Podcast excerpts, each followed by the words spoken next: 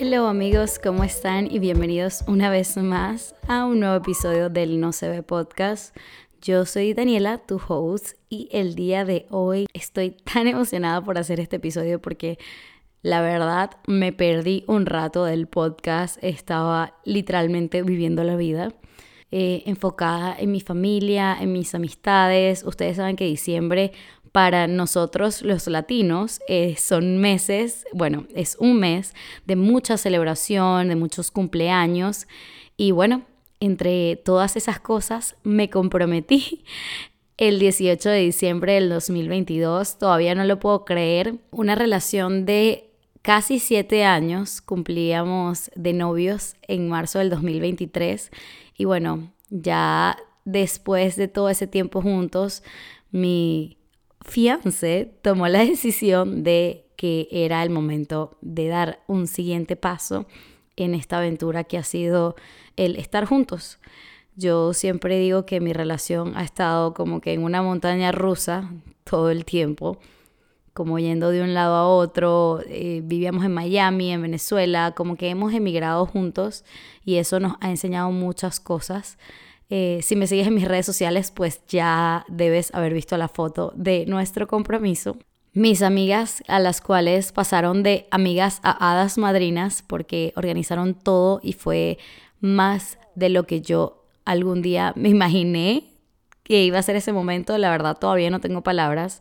Les grabé un story time para mi canal de YouTube que va a estar disponible muy pronto. Eh, pero bueno, pueden ir a suscribirse mientras tanto para que ya tengan ese video que está a puntito de salir en cualquier momento. En este episodio les quiero hablar de los famosos vision boards, de los famosos objetivos para el próximo año, porque siento que diciembre está como cargado de una energía de quiero empezar algo nuevo, quiero hacer lo que nunca he hecho, quiero estar allá, quiero estar aquí, como que de todo este vibe que me parece increíble, que es como estamos cargando literalmente nuestro organismo de gasolina para empezar el siguiente año bien cabrón, como dice Bad Bunny. Quiero darte varias ideas que me han funcionado a mí en todo este tema de manifestación, vision board, cómo hacerlo, dónde hacerlo, dónde ponerlo. Tengo que verlo todos los días, tengo que esconderlo debajo de la cama. Tengo, o sea, siento que hay como mucha incógnita y te quiero dar pues lo que a mí me funciona personalmente. Yo la verdad soy nueva en todo este tema de manifestar y todo este tema de, de meditación y todas estas cosas. La verdad no es que tenga mucho tiempo haciéndolo,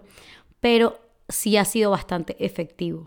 Y lo que ha funcionado para mí, además del vision board, es tener plan de acción.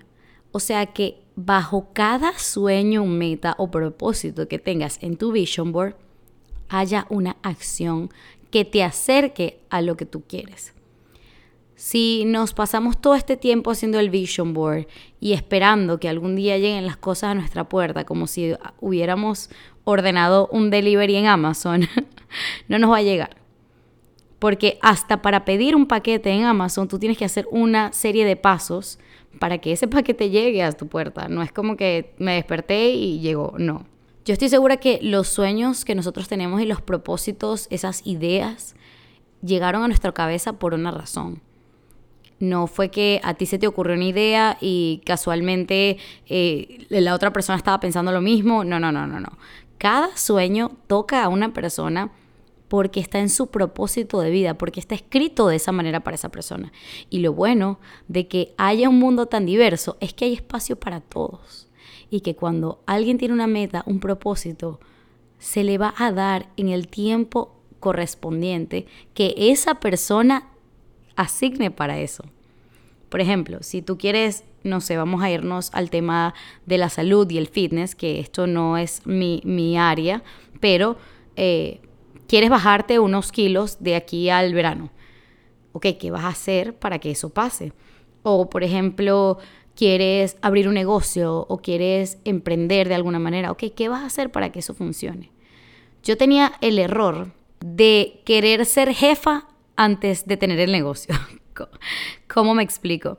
Yo quería delegar las actividades que me iban a hacer exitosa a otras personas sin saber que el éxito está en mis manos. Y hasta que yo no tenga demasiado, que la verdad sea como que, ok, ya va, ya no puedo sola y que ya necesito a alguien más como una ayuda, hasta que eso no pase, yo no puedo estar delegando en, el principio de mi meta algo que, que tengo que hacer yo. No dejen su éxito en manos de otras personas.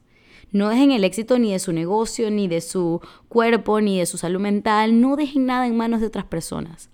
Porque las manos de otras personas no tenemos poder ni decisión. En cambio, cuando tenemos todo en nuestras manos y está todo como que, ok, voy a agarrar este toro por los cuernos y lo voy a hacer yo. Y con esto de hacerlo todo tú, pues hay que ser un poquito flexible también porque tampoco todo puede ser perfecto y no podemos tener controlado como que cada detalle. Pero bueno, volviendo al tema de los vision boards, quiero darte algunas ideas claves que puedes utilizar para que te funcionen. La primera que te voy a dar es una muy importante. Yo soy pro Vision Board impreso.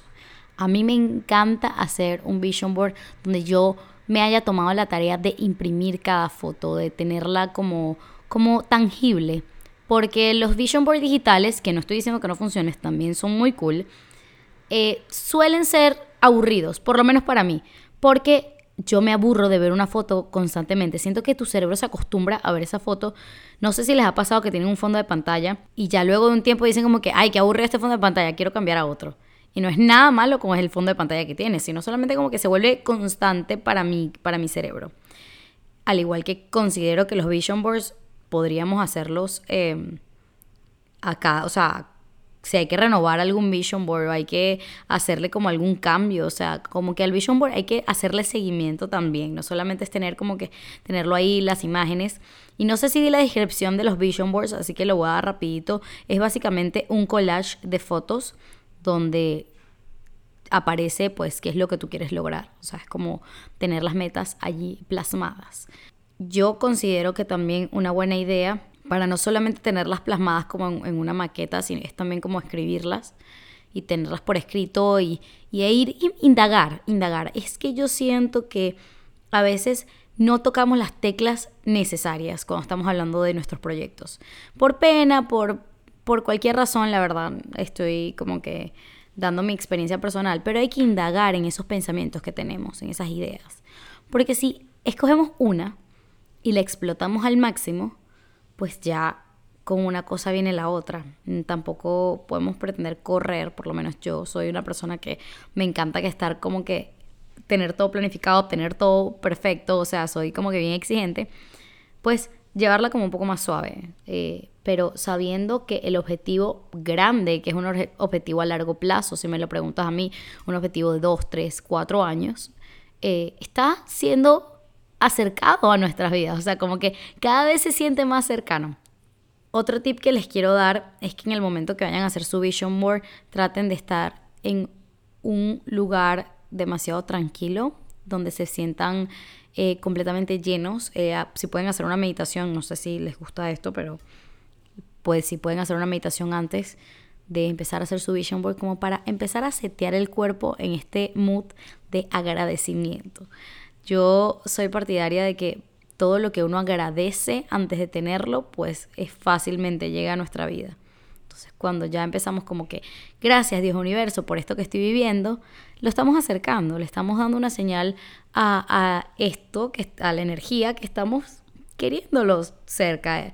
Em, como tercer tip, el lenguaje es muy importante, cómo nos dirigimos a todo en esta vida ayudarnos a modificar nuestro lenguaje, yo siento que va muy de la mano de, leer un poco más, por lo menos una de mis metas del próximo año, del 2023, ya que estamos aquí en, en mis close friends, pero de podcast, es leer más.